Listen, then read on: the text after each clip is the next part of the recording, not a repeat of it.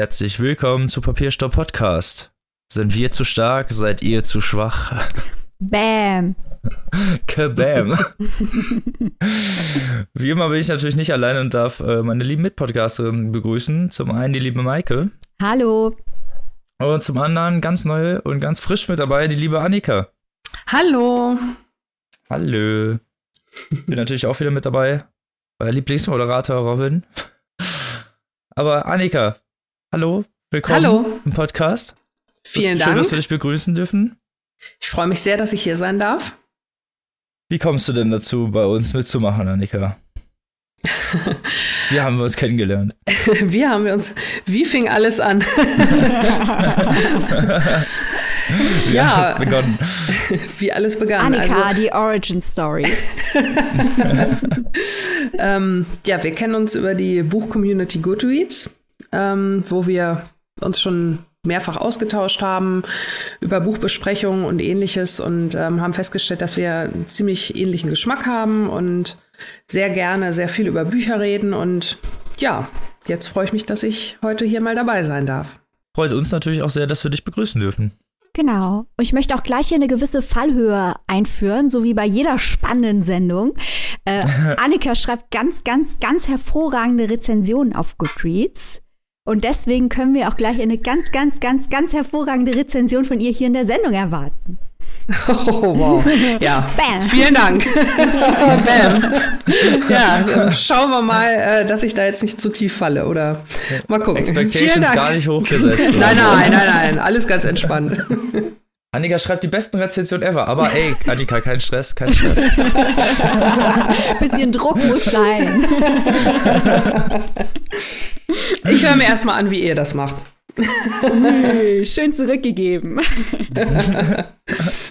Genau, aber kommen wir mal zum, ja, Vorspiel dieses Podcasts und zwar zum literaturprägenden Vorgeplänkel, das das Feuilleton natürlich äh, jede Woche wartet. Und zwar haben wir uns dieses Mal überlegt, wir reden über Dystopien.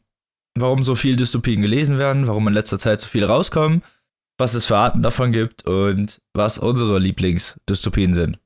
Genau, Maike, erzähl uns doch mal, was du so von Dystopien hältst.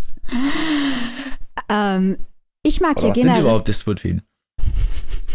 Muss ich jetzt hier mein Definitionslexikon rausholen? Ja, sicher. Ah, wieder nicht vorbereitet. Zack, erwischt.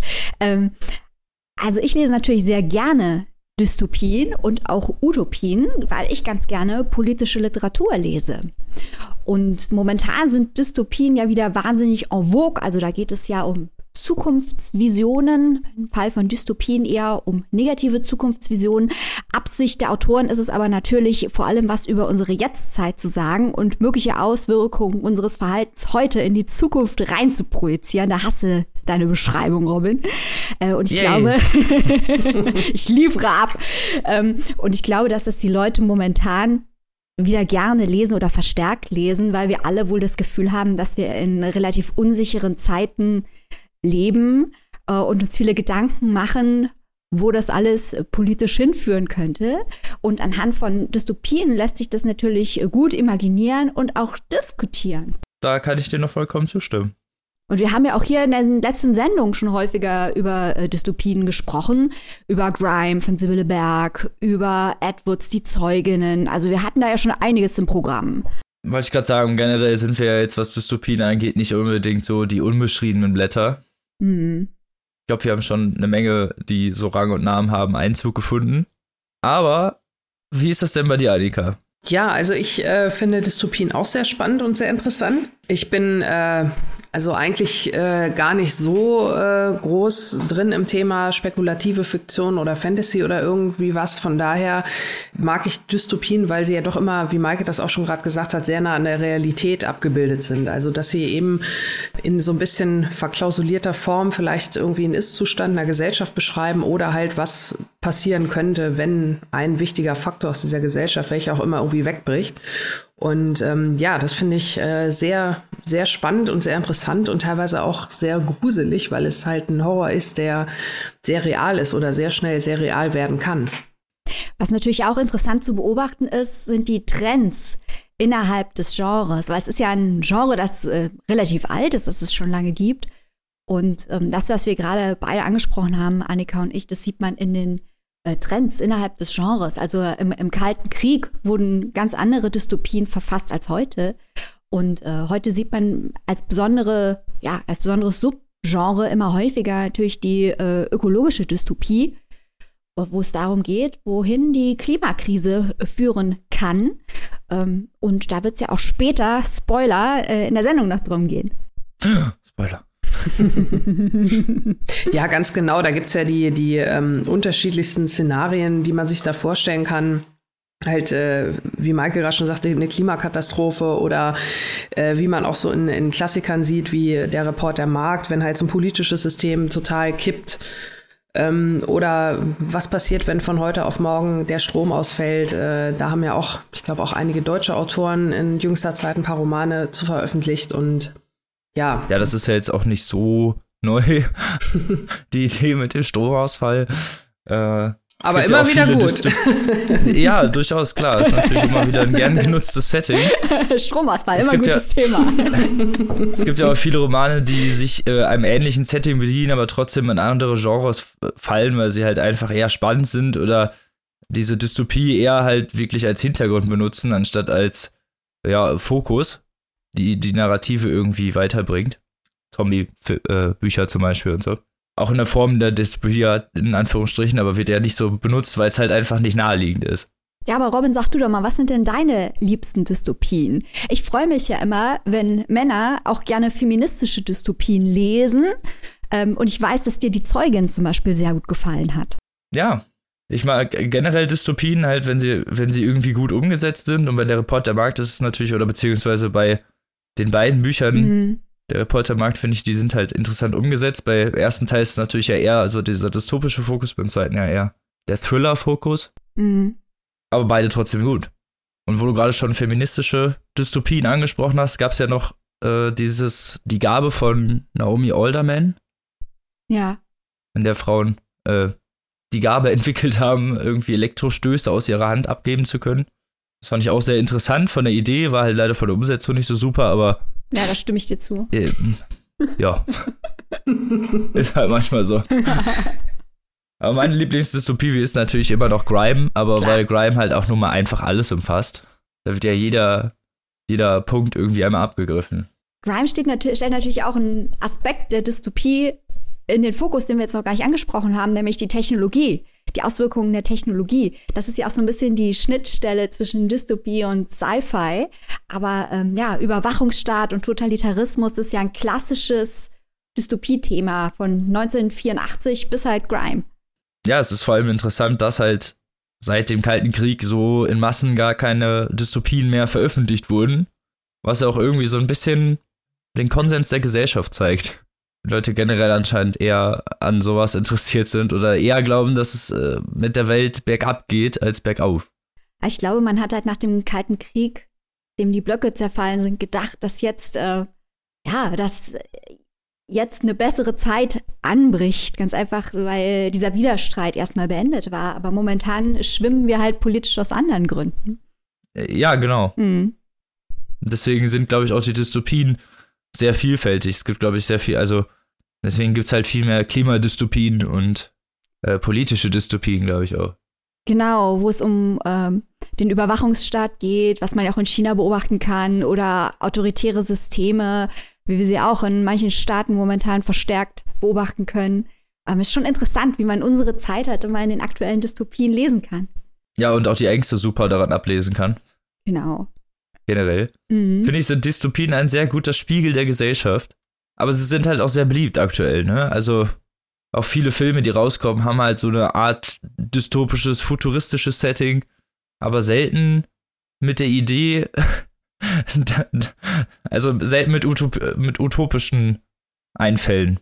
Das sind ja meistens doch eher die schwarzseherischen Filme, die irgendwie bekannt werden. Ja, aber meistens, meistens ist es ja ähm, gerade so bei diesen, bei diesen Filmen, die sich dann vielleicht auch eher an ein breiteres Publikum richten, auch wenn die ganz dystopisch und, und düster sind, ist es ja doch immer irgendwo eine kleine Heldengruppe, äh, die sich dann quasi allen Widrigkeiten widersetzt und am Ende dann vielleicht auch noch so eine Art Happy End in der, in der schlechten Welt herbeiführt oder irgendwie sowas. Und ähm, ja, da ist dann halt auch die Frage, ne? Heißt das, diese Zukunftsszenarien, man kann sie sich doch irgendwie, sie sind gar nicht so schlimm, weil am Ende gewinnt ja doch irgendjemand. Weiß ich nicht.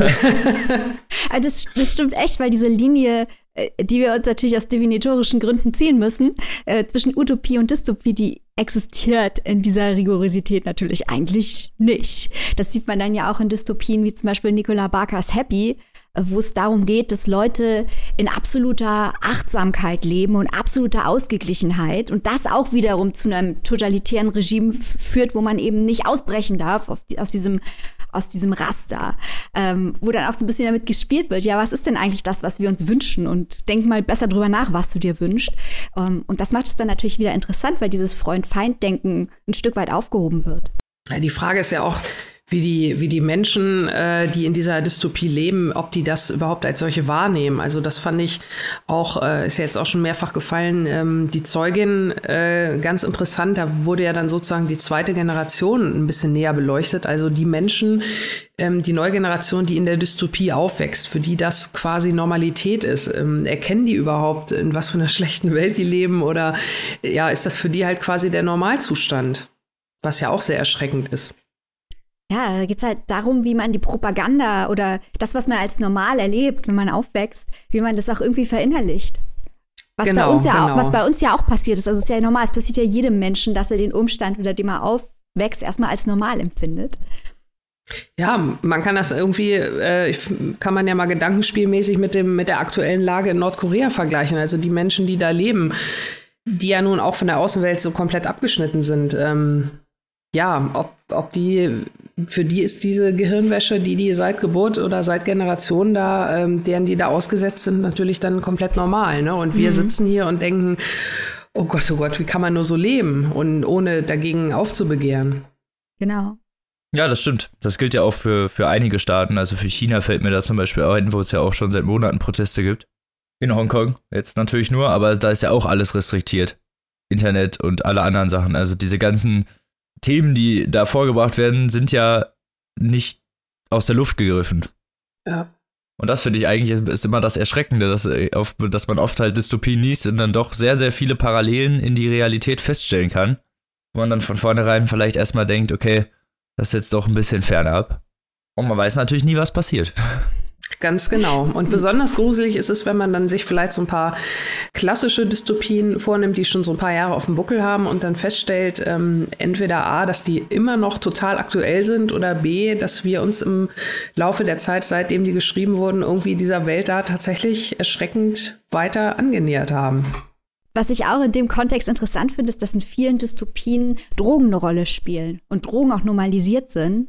Zum Beispiel in einem meiner Lieblingsbücher, ähm, Uhrwerk Orange von Anthony Burgess, mit dem ja. äh, Milk with Knives, wie auch immer das in der deutschen Milch mit, Milch mit Messern, wie auch immer das in der deutschen Übersetzung heißt. Ähm, also ganz, ganz vielen Dystopien. Molocke. Äh, genau, schön ins Moloko gehen, schön Milch mit Messern trinken.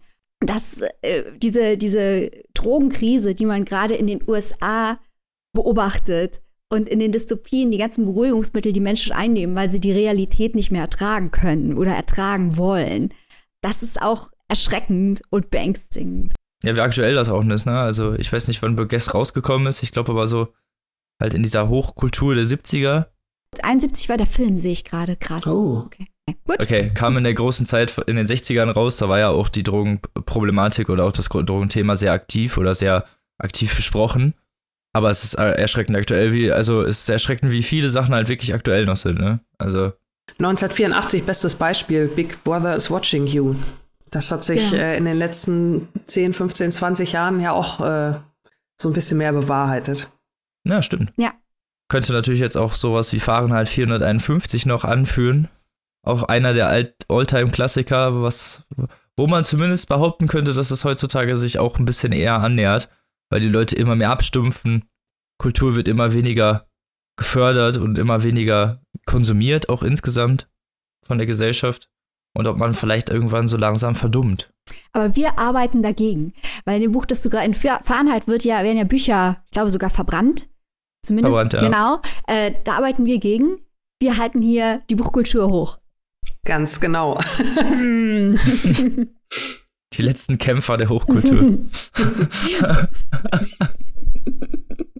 ganz bescheiden, ganz bescheiden. Ganz bescheiden. Wie immer. Nein, aber äh, Dystopien sind ja insgesamt einfach interessant. Ich glaube, es gibt halt, äh, ich finde die Ausläufer spaßig und auch so diese Ökodystopien und so finde ich äh, einfach in der aktuellen Zeit natürlich irgendwie wichtig, wenn man dann sieht auch, ne, was der Gesellschaft wichtig ist und ich glaube, das ist der Gesellschaft wichtig. Ich würde mir bei einigen halt dann doch wünschen, dass die Sachen ein bisschen realistischer oder mit weniger Augenwischerei umgesetzt werden, aber vielleicht ist es natürlich auch immer so eine persönliche Einstellung, die man dazu hat, weil ich finde, bei einigen Dystopien kommt dann doch schnell so ein ja, sehr fiktionaler Charakter durch. Ich finde es aber gut, wenn also es darf natürlich das Thema nicht so absurd überdreht präsentieren, dass es unglaubwürdig ist, weil man sonst nämlich den, den Gegnern, den eigenen Gegnern in die Karten spielt, von wegen, guck mal, wie die übertreiben oder guck mal, wie die überzeichnen. Das stimmt schon. Aber ich finde es auch gut, wenn Dystopien ein bisschen provozieren, weil das Bücher sind, die Leute dazu kriegen, miteinander über Texte auch zu reden. Nichts gegen den schönen Liebesroman. Gut, den würde ich jetzt nicht so unbedingt gerne lesen, aber das ist schon in Ordnung. Ähm, aber da kannst du, da kannst du halt nicht dich dran reiben. Da kannst du nicht mit jemandem wirklich drüber reden im Sinne von über einzelne Aspekte streiten, weißt du? Und hier bei einer Dystopie. Aber es stimmt natürlich, was du sagst. Sie darf nicht so übertrieben sein, dass sie sich selbst lächerlich macht. Ja, ich, ich meinte auch nicht Provokation per se. Also Provokation ist immer gut. Ich bin ja der Letzte, der sagt, dass, äh, dass ich kein, dass ich keine Eskalation möchte im, im Roman, sondern, sondern eher, dass, dass genau das Gegenteil gemacht wird. Es wird viel zu viel äh, relativiert, in Anführungsstrichen. Ach so. Es wird dann immer irgendwie in eine Richtung zu sehr aufgebauscht. Weißt du, was ich meine? Man könnte ja auch einfach gesamt, das gesamte Thema viel brutaler einklingen lassen, ohne dass man sich jetzt auf spezielle Details so fokussiert. Ich weiß, was du meinst. Also wir fordern die narrative Eskalation hier. Generell. Wollen wir eskalative Bücher lesen. Ja, okay. Und dann so viel zu Dystopien. Erzählt uns doch mal in den Kommentaren so. Jetzt äh, ist hier der Eigenauftrag. Evaluation und so. Was ist denn eure liebste Dystopie und was ist eure, euer liebstes Dystopie-Setting? Schreibt uns doch mal in die Kommentare oder bei Twitter oder E-Mail. Brieftaube. Ein Zettel um einen Stein gewickelt durch mein Fenster werfen. Ihr, ihr habt verschiedene Möglichkeiten.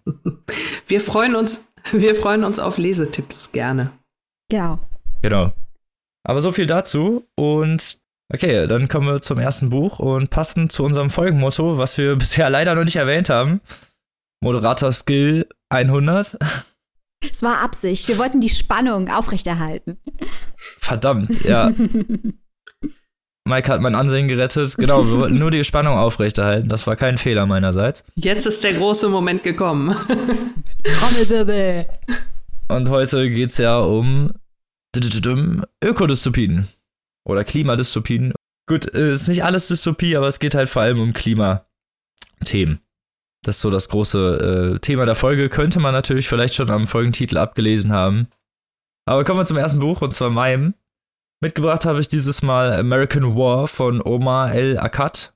Erschienen im Jahr 2017 und ist ein Debütroman.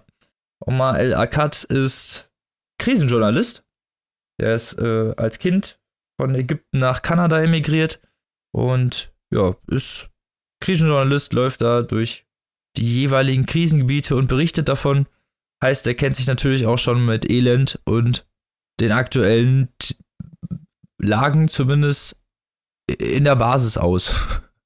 Also er ist ja da, von daher hat er ja zumindest die Informationen aus erster Hand. Deswegen ist so ein Roman, wenn man das liest, natürlich schon mal sehr interessant, weil es von jemandem ist, der zumindest in aktueller Zeit äh, doch sehr nah an den äh, Geschehnissen ist, die wir alle nur durch Film oder Fernsehen kennen. American War spielt 2075 irgendwo in Louisiana. Ich habe mir leider nicht genau gemerkt, wo. In einem Sumpfgebiet. Denn durch die, Erde durch die Erderwärmung, surprise, surprise, sind die äh, Meeresspiegel angestiegen und ein großer Teil der USA wurde unterschwemmt. Äh, überschwemmt. So eher. Und ja, was einst bewohnbare Gebiete waren, sind jetzt Sumpfgebiete und ganz, es gibt sehr viele Flüchtlinge und andere nicht so schöne Ausläufer dieser Katastrophe. Denn was das Buch eigentlich so äh, interessant oder effektheischend macht, es gibt einen Bürgerkrieg im Jahre 2075, wo das Buch anfängt, zwischen den Nord- und Südstaaten, äh, weil die ja, Nordstaaten äh, den Plan haben, alle fossilen Brennstoffe komplett zu verbieten.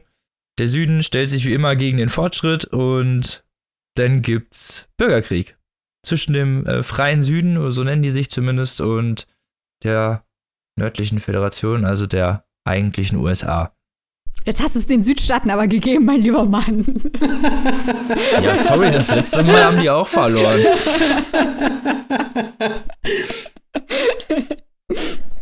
ja. Genau, äh, in diesem Setting spielt äh, unsere Geschichte American War. Es geht um die Familie Chestnut, Vater, Mutter, Sohn und zwei Töchter.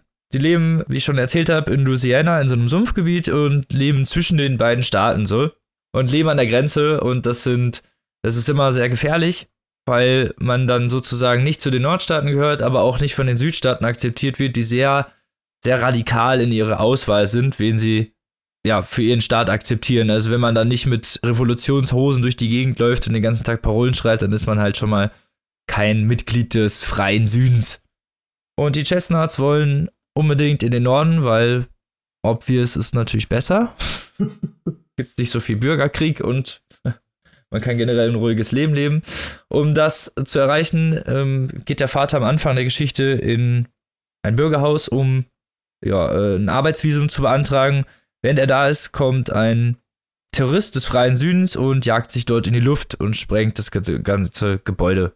Und somit natürlich auch den Vater in die Luft. Als Witwe zurückgelassen und mit ihren Kindern muss sich jetzt die Frau äh, Martina sieht sich in so einer Zwickmühle gespalten, weil auch genau in der Zeit gerade wieder Bomben einschlagen und äh, es Krieg gibt. Also der Krieg zumindest da in der Richtung ausbricht. Und weil sie Angst hat und auch nicht weiß, was sie wirklich machen soll und natürlich auch generell unter Stress steht, entscheidet sie sich aus einem unguten Impuls heraus, als sich das anbietet, mit einer Kolonne des freien Südens in ein Flüchtlingsheim zu flüchten. Nehmen wir diese Chance an und man erfährt dann halt auch zum Beispiel, dass als sie ihr Haus verlassen hat, da in der Gegend Ewigkeiten dann auch kein Krieg mehr war. Also sie hätte das Haus gar nicht verlassen müssen und nicht in dieses Flüchtlingsheim gehen müssen. Aber das weiß man ja nicht vorher. Sowas ist natürlich auch immer nicht vorher klar. Zumindest in diesem Camp angekommen ist, heißt Camp Patience.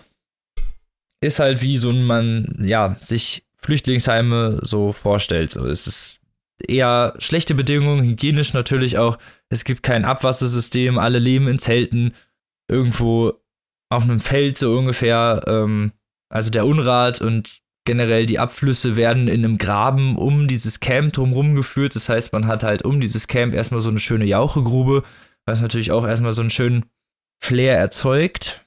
Und generell ist da, ja, ist die Versorgung sehr schlecht. Es gibt wenig Essen, es muss sehr viel getauscht werden. Hygiene, Medizin, alles äh, eher auf äh, unterem Niveau. Die Familie Chestnut und vor allem auch die Tochter Sarat lassen sich aber davon nicht unterkriegen und versuchen ihr Leben da zu leben und äh, ja, eigentlich sollte das Ganze nur als Zwischenstation dienen, damit sie halt weiter in den Süden kommen, um generell halt von der, von der Kriegsgrenze wegzukommen. Weil das war ja das, was, was eigentlich ihr Ziel war. Und ja, ich mach's mal kurz, die ganze, die Familie sitzt da seit vier Jahren. Die Mutter ist äh, da so eine, ich nenne es mal Büroangestellte oder Projektmanagerin von diesem, von diesem Flüchtlingsheim und hilft den Leuten, äh, an die Sachen zu kommen, an die sie kommen müssen. Später wird Camp Patience angegriffen von einer Nord, also von einer Kampftruppe des, des Nordens und es gibt ein riesiges Massaker, wobei halt auch äh, die Mutter Martina getötet wird und Sarat alleine zurückbleibt und ähm, durch diesen Vorfall natürlich gleich radikalisiert wird, weil sie auch vorher schon mit revolutionistischen und äh, ja, Ideen gespielt hat und deshalb jetzt natürlich diese, dieser Umstand nicht gerade förderlich ist für die geistige Entwicklung. Und Sarat wird da immer weiter reingezogen. Mehr will ich dazu aber auch gar nicht mehr erzählen, weil das sollte dann äh, alles selber lesen, wenn ihr denn wollt. American War war für mich so ein Buch, ich wollte das unbedingt gerne mögen. Es ging aber nicht. Oh. Und zwar aus verschiedenen Gründen. Zum einen ist die Lektion größtenteils, also es ist sehr fluent, es ist generell, kann man doch, finde ich, sehr schnell Einklang in diese Geschichte finden. Es ist aber alles in meinen Augen, also viele Situationen wirken irgendwie gestellt, viele Situationen wirken irgendwie sehr metaphorisch einfach. Ich nenne es einfach mal so und zu einfach. Also es sind halt wirklich teilweise Situationen, in denen ja, Charakterschwächen offengelegt werden und dann kommt ein anderer Charakter und sagt, ja, so musst du dich ja gar nicht verhalten. Und dann sagt der andere, ja, stimmt, danke, dass du mir geholfen hast. Äh, das ist Sesamstraßenpamphletik. Sowas kann ich generell äh, nicht so gut leiden. Vor allem nicht in Büchern, die sich vorne draufschreiben, dass sie halt irgendwie voll krass sind. Versteht ihr, was ich meine? Ja. Was ich dem Buch auf jeden Fall nicht vorhalten kann, ist, dass die Charaktere gut wirken, also die Hauptcharaktere auf jeden Fall. Also Nebencharaktere, da will ich jetzt gar nicht von anfangen, aber die Hauptcharaktere sind doch durch Vorgeschichten und durch kleine einzelne persönliche Charakteristiken sehr gut zu, voneinander unter, zu unterscheiden und entwickeln doch äh, eine Persönlichkeit auf jeden Fall. Also das kann man dem Buch nicht vorhalten. Problem ist halt nur, dass die natürlich jetzt in diese Narrative mit eingewoben werden und die leider halt, also die hat ihre Feinheiten und die hat bestimmt auch ihre realistischen äh, Bezüge, also auch mehr als realistischen Bezüge, also viele Sachen, die darin vorkommen, Waterboarding, später noch äh, Selbstmordattentäter, ähm, Revolution, Untergrundterrorismus, diese ganzen Dinge, die, die sind real und auch äh, vollkommen und auch da heutzutage, aber es ist halt alles sehr viel auf einmal. Es wurde sich nicht auf eine Sache konzentriert, sondern man hat so das Gefühl, der ist einmal so durch das Best-of der äh, Dystopie oder der aktuellen Problematiken gelaufen und hat sich halt einmal alles rausgesucht. Es ist natürlich aufgrund, sein, aufgrund des äh, Backgrounds des Autors nicht unbedingt verwerflich oder äh, nicht naheliegend, aber es ist halt nun mal auch als Leser irgendwann einfach zu viel, wenn man sich dann denkt, okay, jetzt kommt auch noch das und jetzt kommt auch natürlich noch das dazu und natürlich kommt jetzt auch noch Waterboarding und natürlich ist noch irgendwas mit einer Mauer und ja, es sind einfach sehr viele Sachen auf einmal. Was er aber sehr gut macht, ist das Elend äh, in äh, ihrer, in seiner Fulminanz durchaus realistisch darzustellen. Also wenn man auf die einzelnen Sachen per se eingeht, ist es alles realistisch und auch ziemlich äh, einnehmend durchaus. Also ich hatte nie das Gefühl, dass er jetzt das irgendwie benutzt, um sein Buch irgendwie voranzubringen oder so. Also es, es herrscht durchaus ein ähm, empathischer Tonus die meiste Zeit hat aber leider trotzdem bei mir nicht Fuß gefasst. Ich hätte mal eine Frage zu einem besonderen Aspekt, weil du hast ja jetzt gerade erzählt, Robin, dass da wahnsinnig viel in einen Topf geworfen wird, was alles seine Berechtigung hat, aber was einfach zu einem leichten Overload führt. Ähm, genau. Vermarktet wird das Buch ja auch mit dem Klimaaspekt, weil es die Leute interessiert. Und du hast ja auch gerade eben ausgeführt, dass dieser Bürgerkrieg dass es da um fossile Brennstoffe und ob man sie weiter nutzen soll oder nicht ähm, geht und dass da auch Sumpfgebiete sich ausbreiten und so weiter. Lange Rede, kurzer Sinn. Wie stark und wie überzeugend wird denn dieses Klimathema am Ende durchgeführt? Oder zieht sich durch die, das Buch? Das ist genau das, was ich der Kritik meinte vorhin bei Dystopien, dass es halt leider wirklich oft eher Nebensache ist und das ist es hier auch. Also dadurch, also wie du es schon gesagt hast, Eric War wird ja so als Klima Dystopie angeführt, wenn man danach sucht. Äh, und als Beispiel steht er auch hinten drauf. Und dafür ist es halt wirklich viel zu wenig umgesetzt. Das ist höchstens kleiner Teil des Settings. Also es geht in keinster Weise irgendwie darum, wie das dazu gekommen ist. Außer halt natürlich die äh, bereits bekannten wissenschaftlichen äh, Fakten. Es geht zu keiner Zeit wirklich darum, also es ist zu keiner Zeit thematisch wirklich auf den Klima ausgelegt. Oh. Um deine Frage äh, mal schnell zu beantworten. Und das fand ich auch äh, sehr schade, weil hier doch wieder sehr viele Chancen vergeben wurden. Aber ich finde, das ist bei fast jedem klimapolitischen Buch bisher so. Auch New York 2140, glaube ich, was sich selber auf die Fahne schreibt, auch so ein sehr klimapolitisches Buch zu sein. Äh, selbst da fungiert das Ganze eher als Setting und ist nie wirklich Teil der Erzählung oder nie wirklich im Fokus der Narrative. Und hier ist es so auch das ist leider mit vielen Sachen so. Also, wie ich schon gesagt habe, viele Thematiken werden eingeführt. Es gibt auch sowas wie Drohnen, die mit Bomben durch die Gegend fliegen und als eigener Selbstmordattentäter dienen. Also auch wirklich hochaktuelle Sachen. Aber alles immer nur so im Nebensatz. Alles immer nur so einmal und dann wird es irgendwann einmal gebraucht, wenn man es.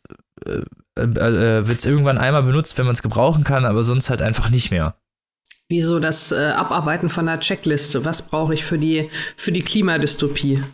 Richtig, genau. Und das, äh, so dieses, dieses Checklisten-Feeling hatte ich das ganze Buch eigentlich über. Dass der Autor sich von vornherein gesagt hat, okay, das und das möchte ich mit drin haben und das und das und das und das und äh, also, äh, um da mal bessere Beispiele zu nennen.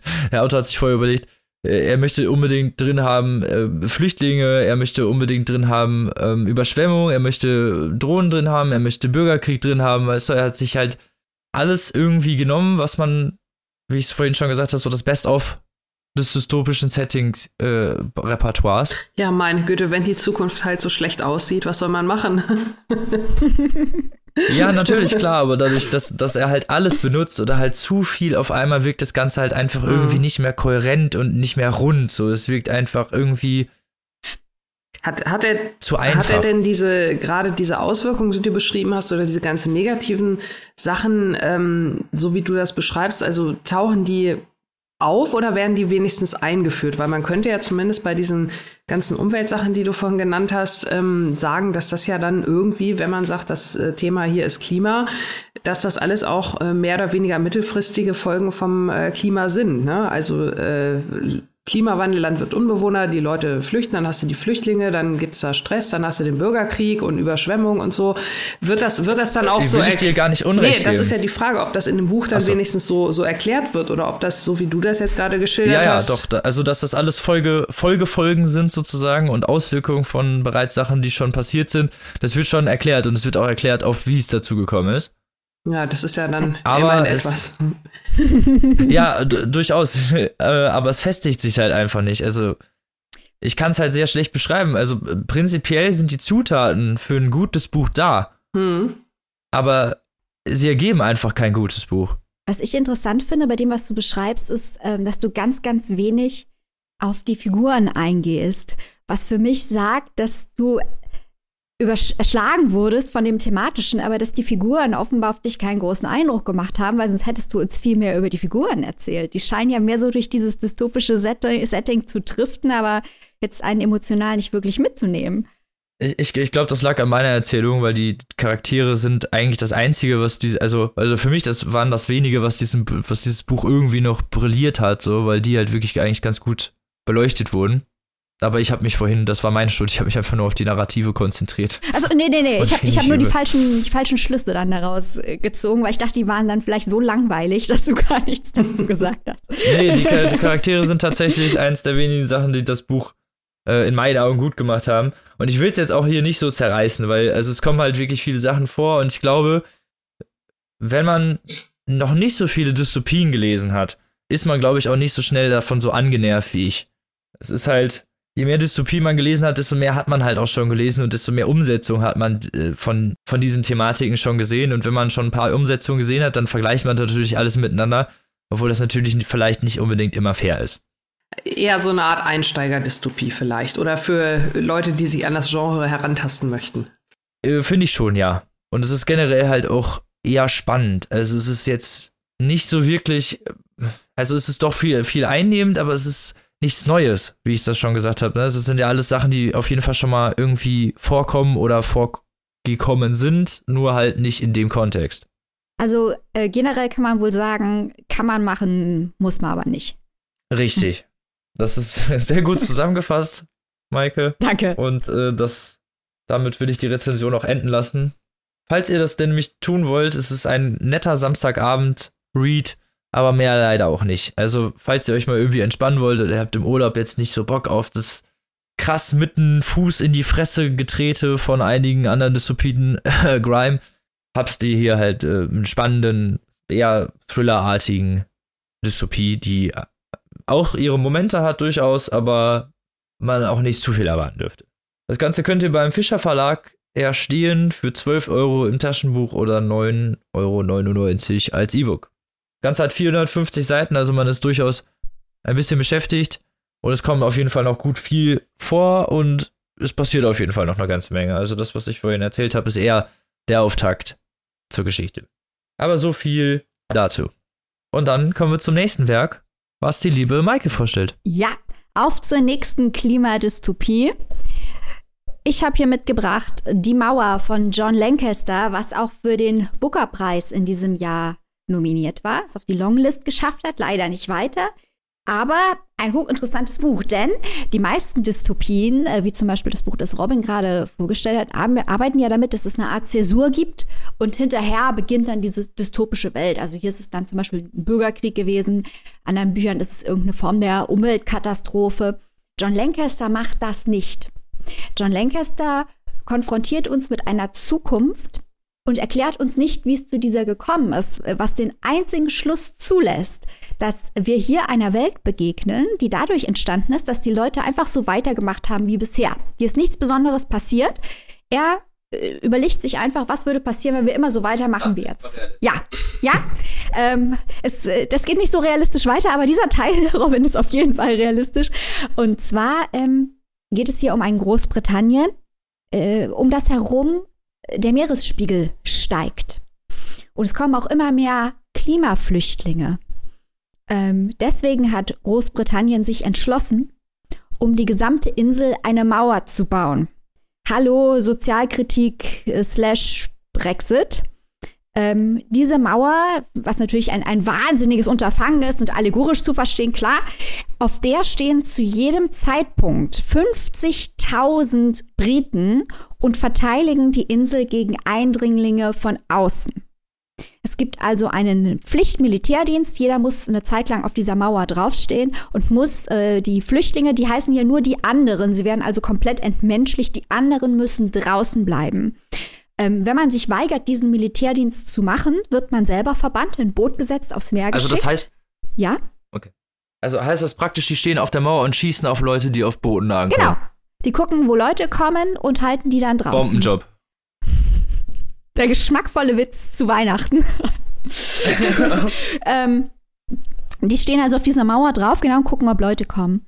Wenn die sich weigern, ähm, diesen Job zu machen, werden sie selber aus dem Meer verbannt. Das Gleiche passiert, wenn äh, man es nicht schafft, den Eindringling draußen zu halten. Also die Anzahl der Leute im Land wird quasi gleich gehalten. Äh, wenn man äh, versagt als Verteidiger auf der Mauer, dann wird man auch aufs Meer geschickt. Ähm, die Hauptfigur, die wir hier treffen, unser Erzähler, aus dessen Sicht das auch alles präsentiert wird, heißt Joseph Kavanaugh.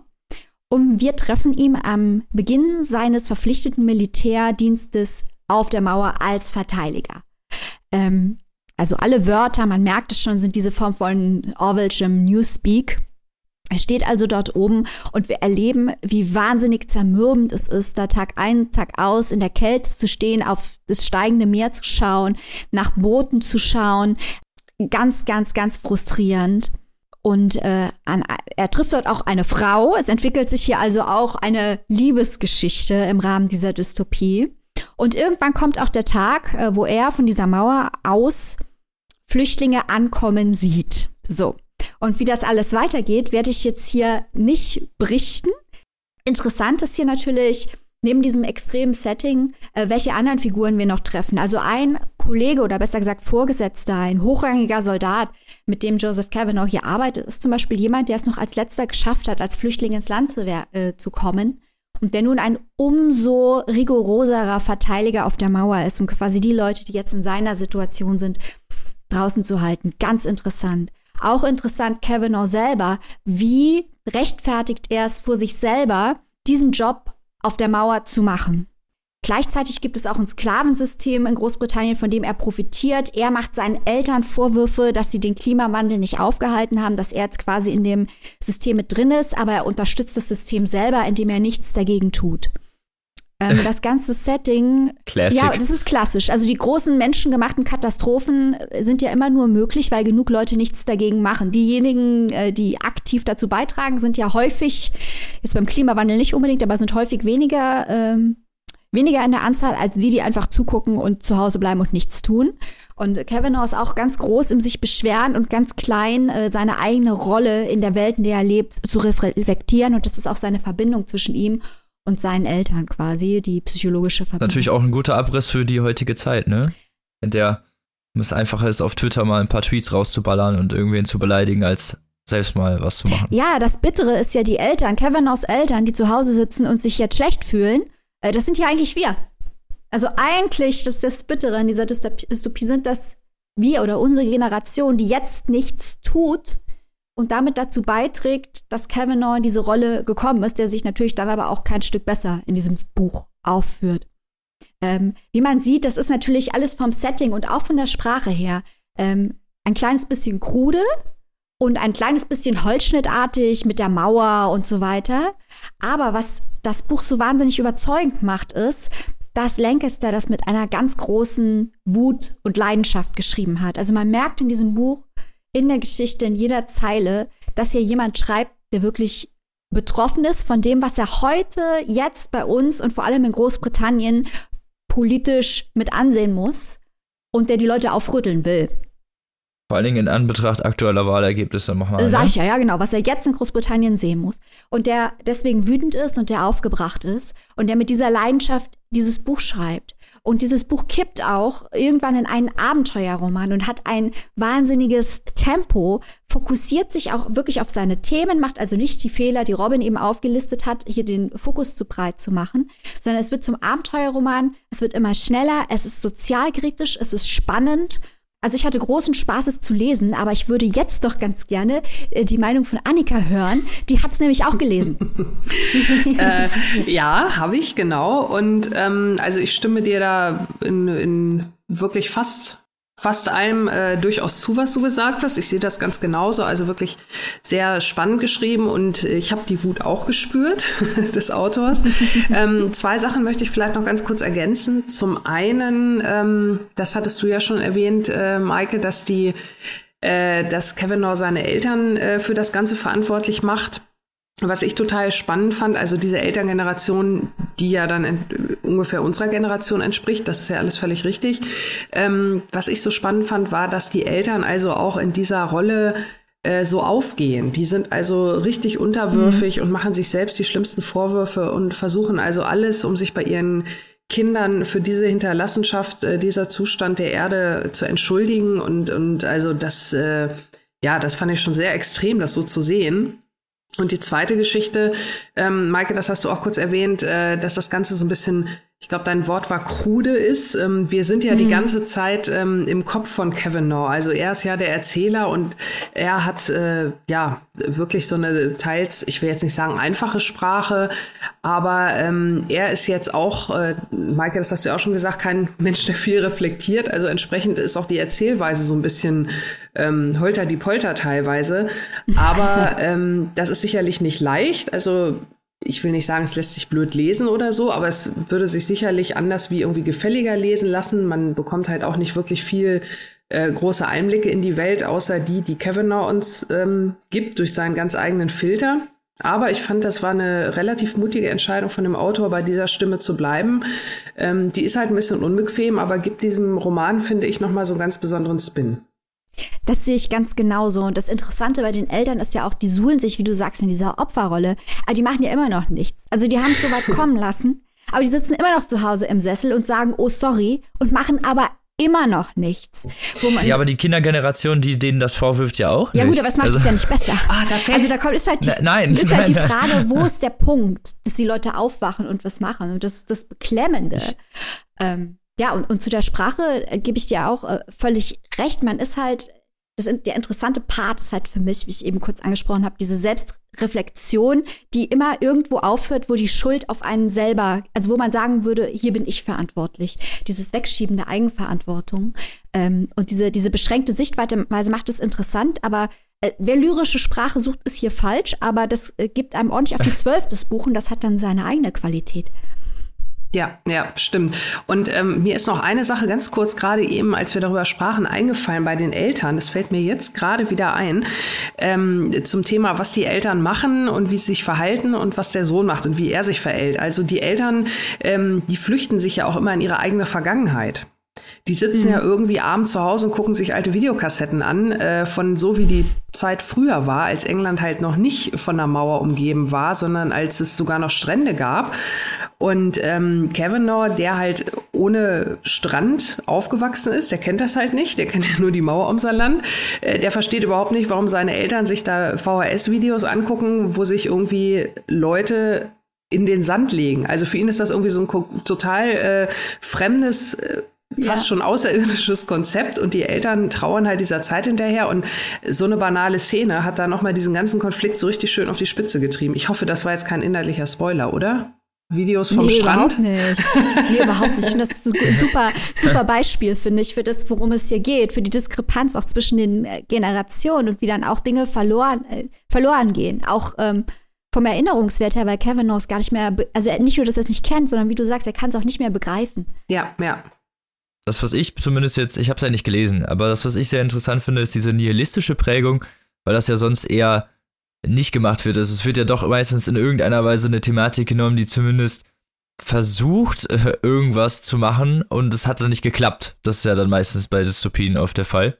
Wie in meinem äh, Werk jetzt auch. Bei dir ist es ja so, dass da eigentlich, äh, ja, wie du schon gesagt hast, ja eigentlich nichts gemacht wurde.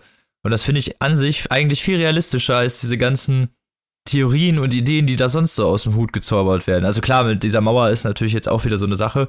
Es klingt halt einfach in meinen Ohren generell irgendwie realistischer. Ja, ich würde da jetzt gerne noch was zu sagen. Ich versuche das jetzt ohne Spoiler zu tun. Kavanaugh wird an einem bestimmten Punkt gezwungen, was zu machen, aber gegen seinen Willen.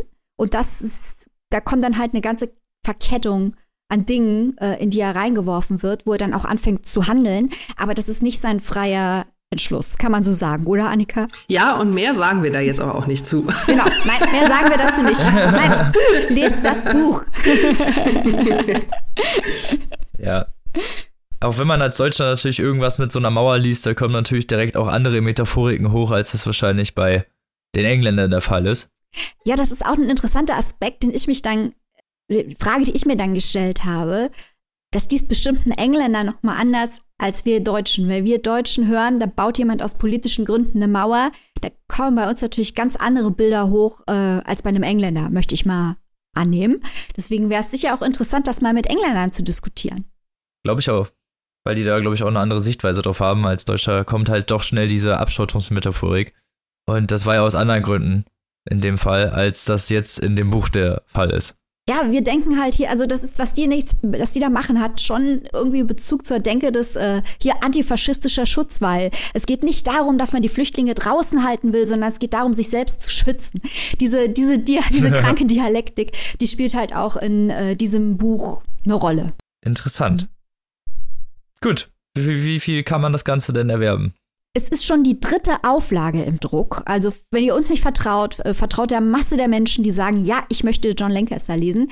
Äh, beim Klett-Cotta Verlag könnt ihr das kaufen. 348 Seiten, übersetzt von Dorothee Merkel. Und der ganze Spaß kostet 24 schmale Euro. Ja, da seid ihr doch super beraten. Also, Leute, greift zu. Das ist doch mal eine realistische und schön nihilistische Dystopie. So wie einem das gefällt. Ja, und noch ein Abenteuerroman mit drin. Richtiger Page-Turner ist das Ding. Ja. Also alles in einem. Da seid ihr gut bedient. Und dann kommen wir zum letzten Werk dieser Folge, dem Combo Breaker. und,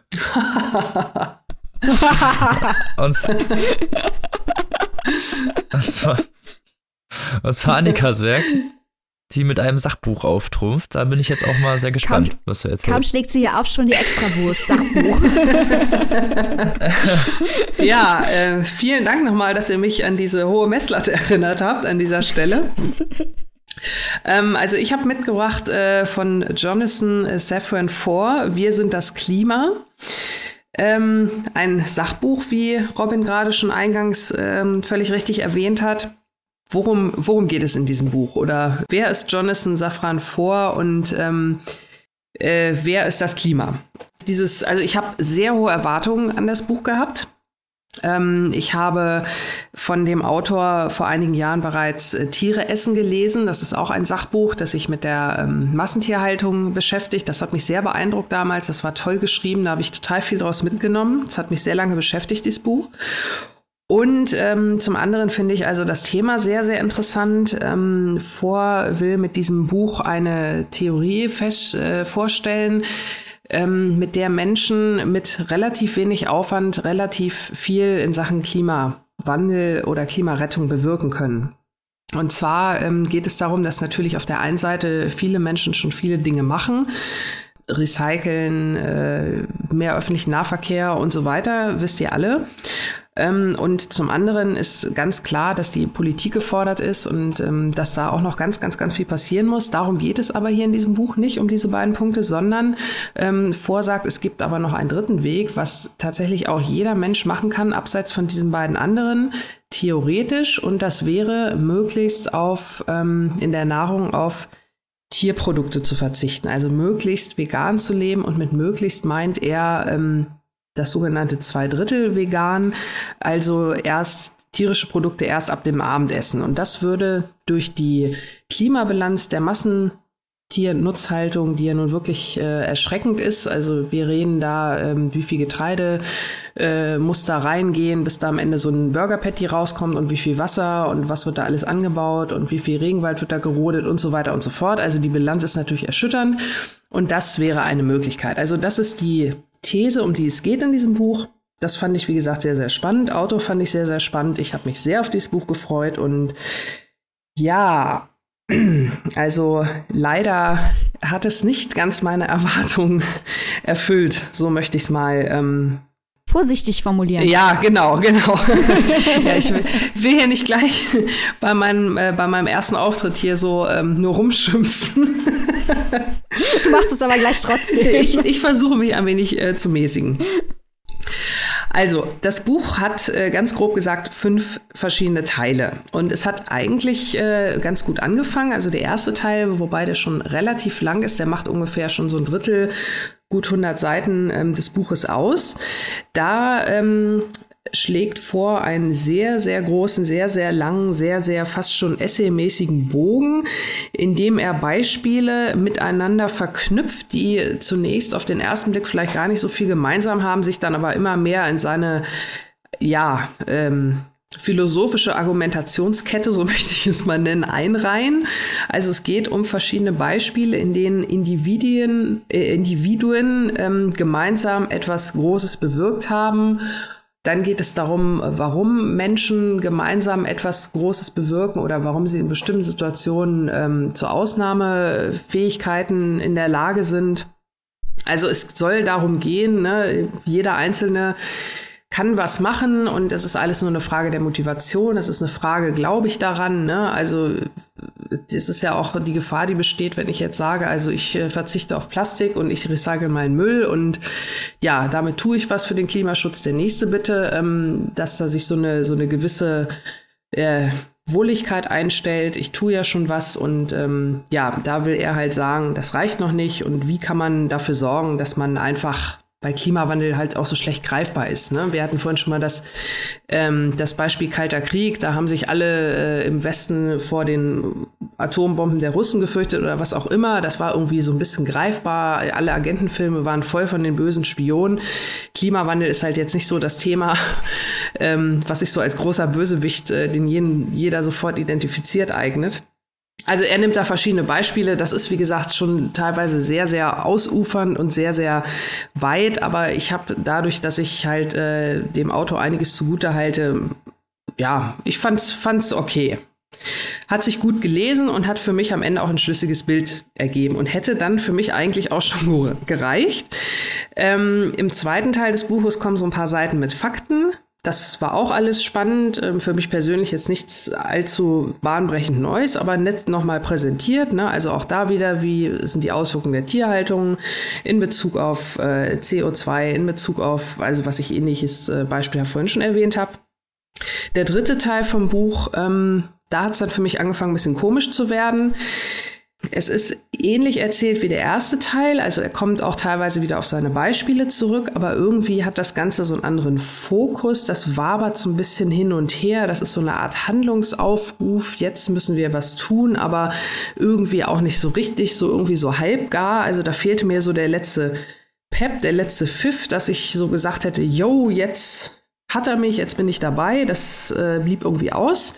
Dann kam der vierte Teil ähm, und da war dann so der Moment, wo ich mich das erste Mal gefragt habe, äh, ob ich vielleicht auch im falschen Buch gelandet bin. Ähm, da führt der Autor ein Selbstgespräch mit sich selbst oder ein Interview vielmehr, äh, so ein bisschen Teufels, des Teufels Advokat, so ein bisschen, ja, ich weiß auch nicht, äh, Nabelschau. Ähm, also es geht unter anderem um die Schuldgefühle, die der Autor selbst hat, weil er nämlich ähm, trotz seiner These und Theorie und Lebensweise, die er propagieren will, ähm, also selber halt auch äh, eigentlich ganz oft so Fleischeslust hat, so kann man es glaube ich nennen, und ab und zu sich einfach mal einen Burger reinpfeifen muss und äh, ganz dringend und das äh, und das versucht er irgendwie zu erklären und zu rechtfertigen und er selbst erteilt sich dann irgendwie so ein bisschen Absolution oder er hofft, dass äh, die Leser, die Leserinnen ihm da irgendwie Absolution erteilen. Das hat mich irgendwie so alles verwirrt. Also ich wollte ihn da jetzt nicht von irgendwelchen Sünden freisprechen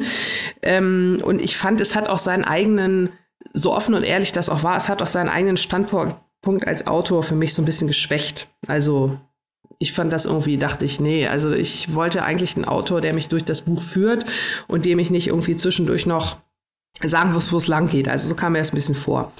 So, und der letzte Teil war dann auch wieder ähnlich wie die Teile 1 und 3. Diese Beispielkette tauchte dann also wieder auf, äh, ging diesmal noch mehr auf seine eigene Familiengeschichte ein. Die spielt übrigens auch eine große Rolle von seinen Kindern und von seiner Oma und ähm, Familie hier und da. Das ist auch okay. Die Familie hat auch eine Geschichte, die spannend und interessant ist und auch tragisch. Aber äh, ja, ich hatte halt immer noch das Gefühl, dass noch nicht das, äh, was ich mir von dem Buch erhofft hatte, zur Sprache gekommen ist, nämlich vielleicht irgendwie echt so eine nochmal eine konkretere Handlungsanweisung, ein besserer Aufruf. Also stattdessen im letzten Teil wieder Familiengeschichte, dann noch ein Brief, den er an seine Kinder schreibt, die mich auch wieder so ein bisschen an dieses bitte versteht doch, dass ich auch ab und zu mal Burger essen will. Ich habe es nicht so gemeint, euer Papi erinnert hat. ähm, und äh, ja, also dann gab es am Anhang noch ähm, jede Menge Fakten, die ich gerne vielleicht auch im Hauptteil des Buches ein bisschen besser ähm, platziert gesehen hätte. Dann gibt es natürlich auch ein umfangreiches Quellenverzeichnis, was aber auch vom Service her so ein bisschen schwach ist, weil es keine Fußnoten gibt in dem Buch, sondern wirklich nur nach Kapiteln sortiert, muss man sich dann die Zitate raussuchen, wenn man doch irgendwo nochmal nachlesen will. Ich bin da so ein bisschen ratlos bei dem Buch, weil vorwirft äh, auch so ein bisschen anderen Werken, zum Beispiel dem Film Eine unbequeme Wahrheit von Al Gore, vor, dass der Film ähm, am Ende einem zwar ein gutes Gefühl gibt, aber dass der Film wenig ändert. Also dieser Film, da sind am Ende halt so ein paar Aufrufe, schreibt einen Brief an euren Politiker, sprecht mit euren Eltern und so, da sagt vor, ja, das ist ja alles schön und gut, aber das endet im Prinzip nichts, da hätte ein bisschen mehr kommen müssen. Und äh, diese Kritik, äh, die möchte ich vor eigentlich genauso zurückgeben für sein Buch, weil ähm, also ich bin erstaunt, wie wenig es mich letzten Endes inspiriert hat. Und ich finde es halt total traurig, weil es ein super spannendes Thema ist und ähm, ich das gerne noch mit mehr Aufforderungen, mit mehr äh, Hands-on-Mentalität, wie es so schön neudeutsch heißt, mit ein bisschen mehr auch Hintergrund irgendwie und ein bisschen weniger ich, ich, ich und meine Familie und jetzt will ich aber mal Burger essen. Sorry. So. Maike, du hast es doch auch gelesen. Wie siehst du das denn? Ich finde, du hast sehr viel Geduld mit dem guten Jonathan Safran Foer äh, bewiesen. Erstmal vorweg. Also auch ich bin mit sehr hohen Erwartungen rangegangen, weil ich die ersten Romane von Foer äh, gern gelesen habe. Ähm, schon hier bin ich, dachte ich mir schon, oh, Weile geht's aber bergab. Und das hier, da habe ich ehrlich gesagt schon ab Kapitel 1 gedacht, was, was ist denn hier los? Aus äh, ähnlichen Gründen, die du gerade äh, genannt hast. Und zwar das Buch ist sehr eitel, um es mal auf den Punkt aus meiner Sicht zu bringen. Boah, redet wahnsinnig viel, wie du schon sagtest, über sich selbst und fängt auch das Buch an mit lauter Beispielen, die ähm, Verhaltensmuster aufzeigen sollen, die auch zum Klimawandel beitragen, die aber de facto die Beispiele selbst mit dem Klimawandel nichts zu tun haben. Es geht nur um ähnliche menschliche Verhaltensweisen. Und das geht dann irgendwie 80 Seiten lang, bis er auf den Punkt kommt dann kommen Fakten, die eigentlich, die natürlich richtig sind und wichtig sind, aber die eigentlich auch schon bekannt sind, die nicht über das, was man überall so hört, hinausgehen. Und dann geht es halt weiter mit der großen Beichte, äh, ja, ich mache ja auch nicht alles richtig. Ich gebe zwar Herrn Vohr recht, dass es ein besserer Anspruch ist, zu sagen, ich tue, was ich kann und wenn ich mal scheitere, dann versuche ich es trotzdem weiter, als zu sagen, wenn ich jetzt nicht schaffe, meine eigenen Ansprüche hundertprozentig zu erfüllen, ähm, was das korrekte Verhalten zur Verhinderung des Klimawandels angeht, dann direkt die Flinte ins Korn zu werfen. aber er bringt es auf eine Art und Weise rüber, dass man wirklich den Eindruck hat, wie du schon sagtest, dass es ihm darum geht, dass er hören möchte, sie machen das ganz toll. Und das ist, das ist sehr unangenehm zu lesen. Und es ist umso trauriger, weil man ja eigentlich auf seiner Seite steht. Man möchte das ja eigentlich gut finden. Man möchte ihn ja eigentlich unterstützen. Und er macht es einem einfach schwer. Ja, natürlich. Also es klingt, ich habe es ja nicht gelesen. Es klingt für mich halt sehr egozentrisch, wie du es gerade auch schon gesagt hast, weil es anscheinend die ganze Zeit über ihn selbst geht, wo ich mir dann denke, okay, hätte man es auch nennen können, für über das Klima oder so, ne? Ich bin das Klima. Aber ja, es ist halt doch so sehr diese egozentrische weiße alte Mann Nummer, ne? Äh, und das hinterlässt halt heutzutage auch, finde ich, zum einen sehr bitteren Nachgeschmack, wenn man sich da hinsetzt und einfach nur, äh, ja.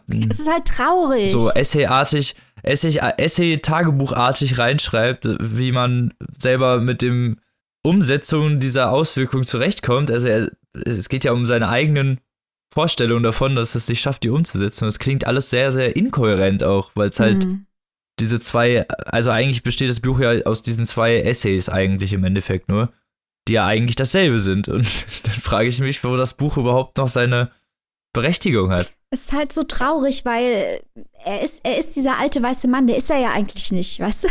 Und warum? Das, man möchte, man möchte so unbedingt, möchte man, dass, dass das Buch gelingt, wie du eben auch schon gesagt hast, Annika. Und dann fährt es so gegen die Wand. Ja, also sehe ich ganz genauso. Und ähm, also ich, er kann es ja auch besser, ne? Also wie gesagt, Tiere ja. essen, gut, das ist jetzt auch schon, keine Ahnung, acht, neun Jahre her, dass ich das gelesen habe, aber und da hat er auch ähm, viel aus, aus seiner Sicht und seiner Perspektive, aber da war das irgendwie, ich weiß nicht, ganz anders. Ach, die guten alten Zeiten, was war das noch schön damals mit Tiere essen? Hast du noch eine VHS-Kassette davon? ja, mal gucken. Gleich äh, habe ich den Strand mit überspielt. Genau. ähm, also wie gesagt, ich weiß auch überhaupt nicht, wem ich dieses Buch empfehlen würde, weil ja Leute, die im Thema drin sind, äh, kratzen sich am Kopf und sagen, was will der Typ? Und ähm, Leute, die so gar nicht Werden nichts äh, Neues Genau, erfahren. genau. Und Leute, die irgendwie so gar nicht drin sind, die wird man, glaube ich, mit so einer hm, doch nicht unbedingt stringent sympathischen Art auch nicht mit ins Boot holen können. So möchte ich es mal halbwegs diplomatisch formulieren. Und ähm, ja, also das, das finde ich wirklich sehr schade und sehr traurig. Und ähm, also man kann es auch anders machen. Also das ist wirklich, ja, schade. Hm. Also nur für die ganz hart eingesottenen Fur-Fans.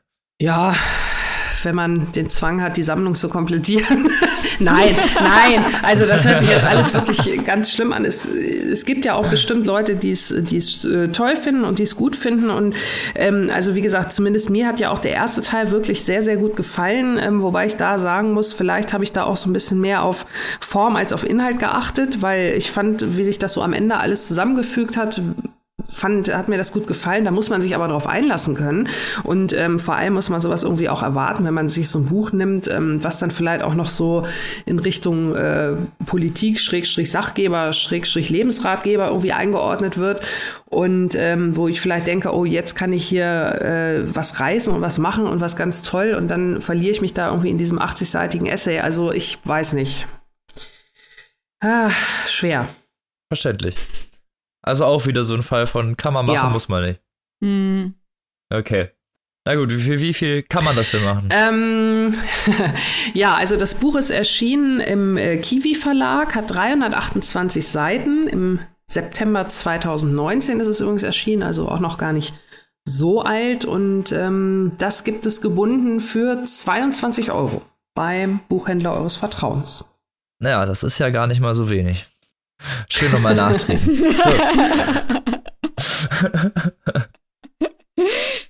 Wir wollen ja trotzdem gerne weiter im Team von Foa spielen. Das, ist, das macht es ja so schmerzhaft. Wir sind ja eigentlich in seinem Ja, ja. Team. Ja, Natürlich. wir bleiben dran.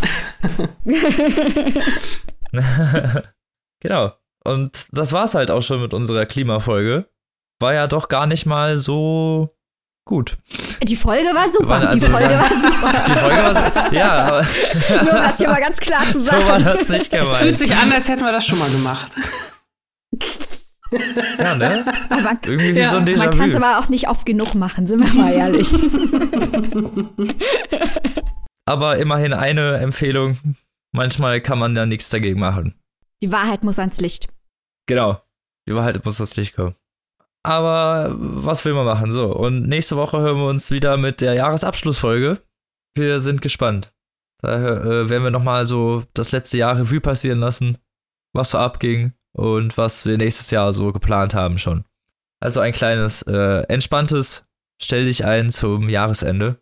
Aber natürlich auch wieder viel Literatur mit dabei. Da würden wir natürlich uns freuen, wenn ihr wieder zuhört und wünschen euch bis dahin frohe Weihnachten. Frohe Weihnachten.